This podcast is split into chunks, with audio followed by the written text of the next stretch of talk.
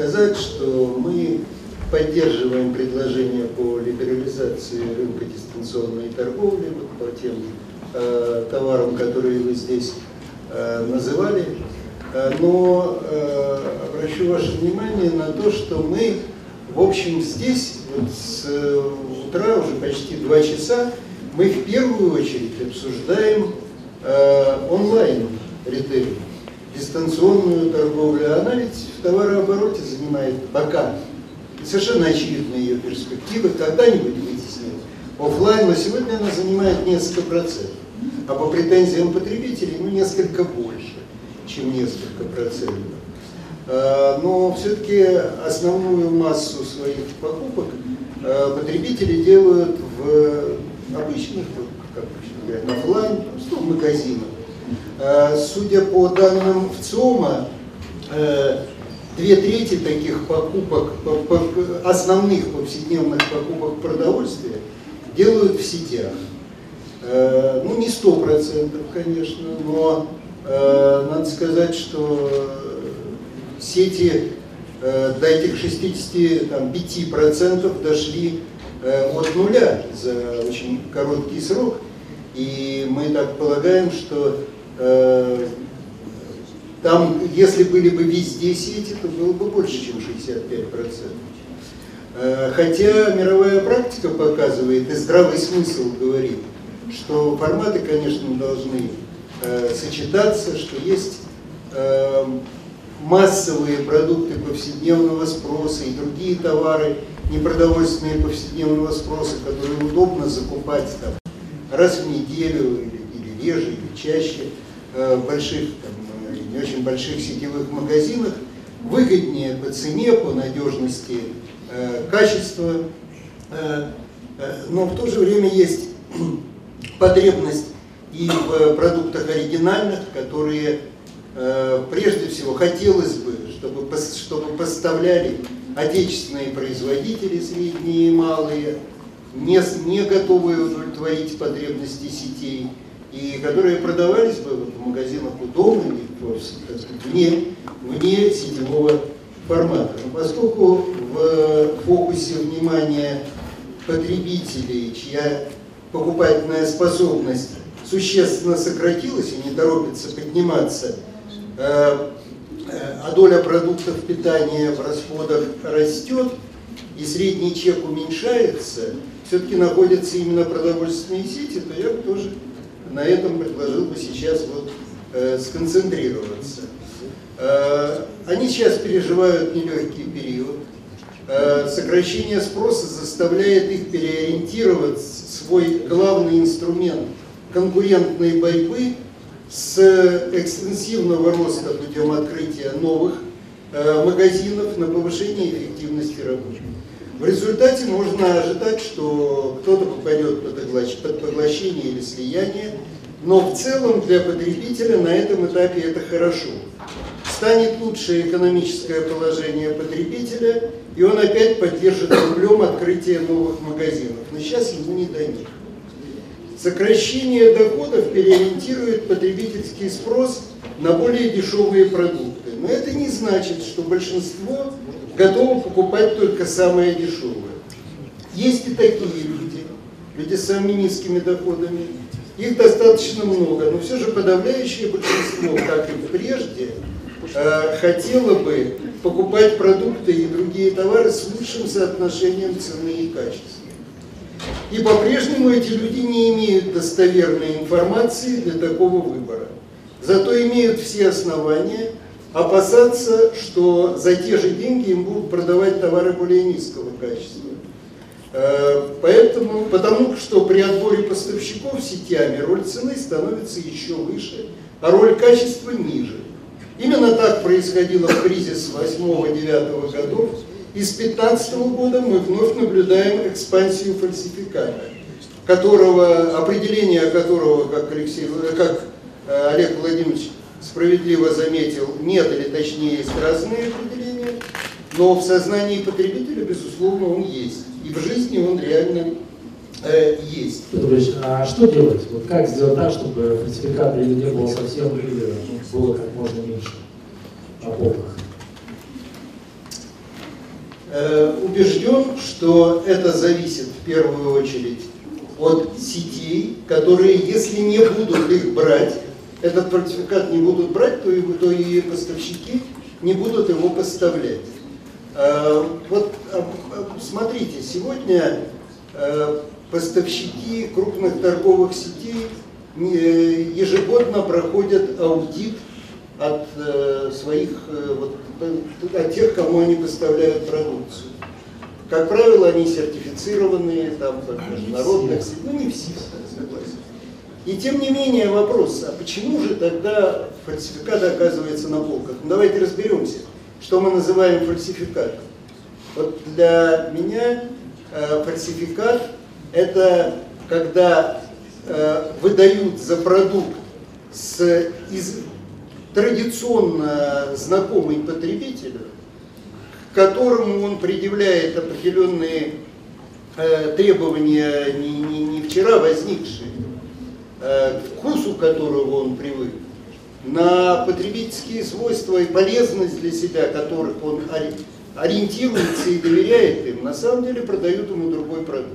Самый типичный и расхожий пример это э, молочка, ну прежде всего, Молоко, ма- да, это, это, ну, скажем, сливочное масло, в котором Э, по э, данным экспертиз и наших организаций, и не только наших организаций, где-то порядка половины, до половины, если не больше, да, содержат растительные жиры, пальмовое масло тоже, причем в разных количествах. Где-то немного, а где-то это подавляющая часть. Друзья, я просто, просто немножко перебью, как маленький кейс расскажу. Вот э, ты говоришь, сказал, что во всем виноваты у нас очень сети э, и, и закупщики. Да?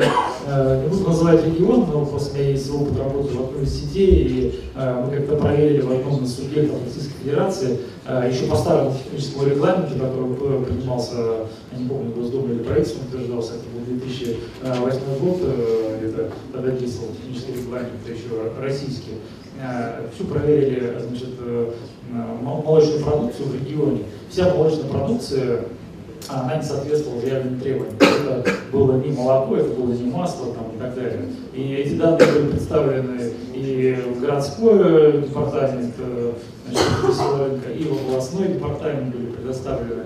Но они просто ответили, ну а что хотите?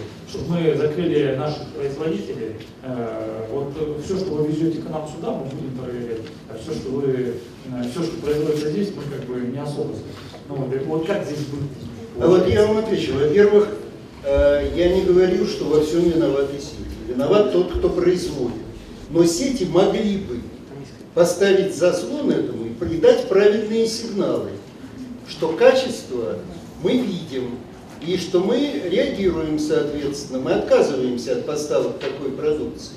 И эти сигналы были бы поняты. Более того, я убежден, что а, на самом деле сети ничего не выигрывают, продавая фальсификат.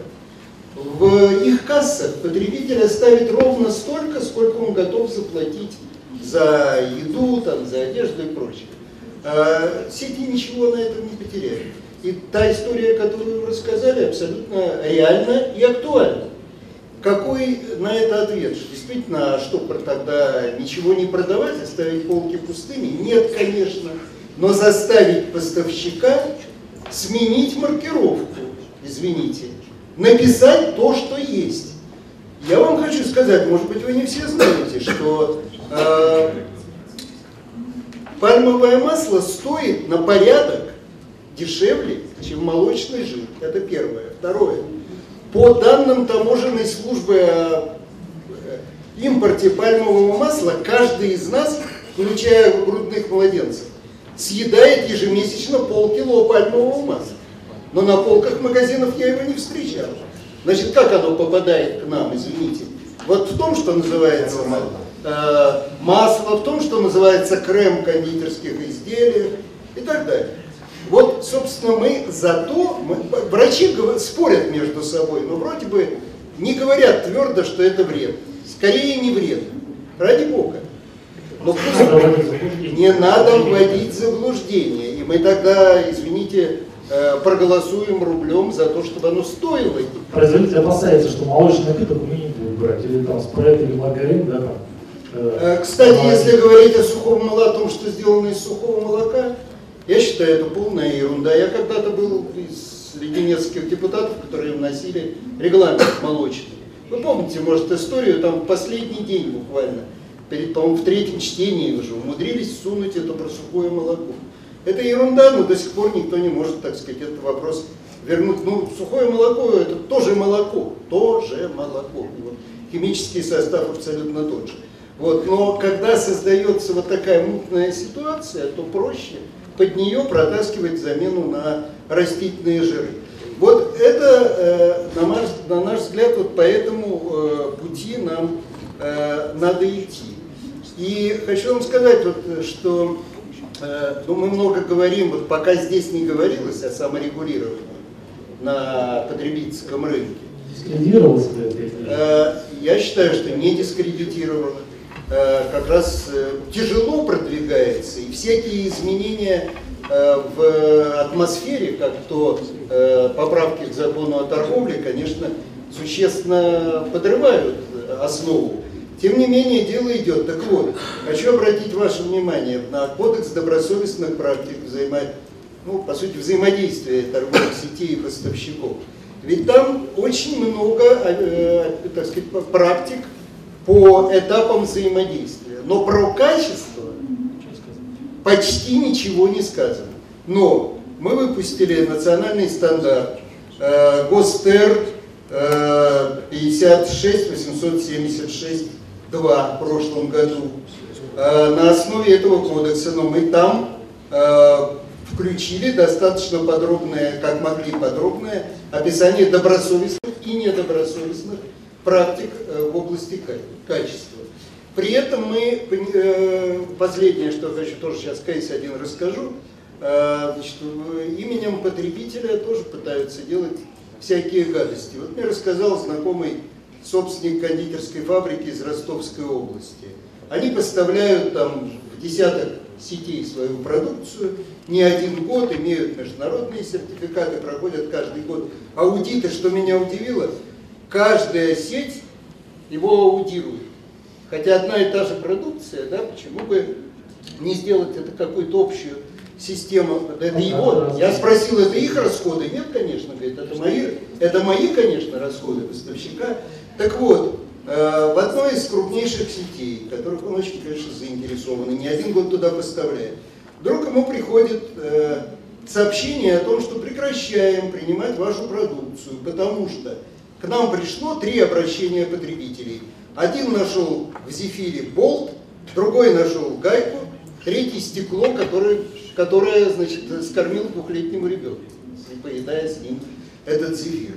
Э, ну, человек говорит, наша система в принципе этого не допускает, это невозможно, и мы же сами аудировали и все такое прочее.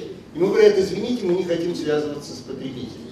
При этом ни, ни, в, ни в одной другой сети, ни на одном сайте ничего нет. Эти потребители не обратились ни в Роспотребнадзор, ни к изготовителю, никуда. А, значит, э, что для меня очевидно? Для меня очевидно, что кто-то играет в свою игру. Что это либо конкуренты делают, либо, сам, либо сам, извините, сама сеть э, хочет вот, заменить поставщика. Э, ну, мы сказали, мы готовы тоже посмотреть ваше производство, высказать свое мнение.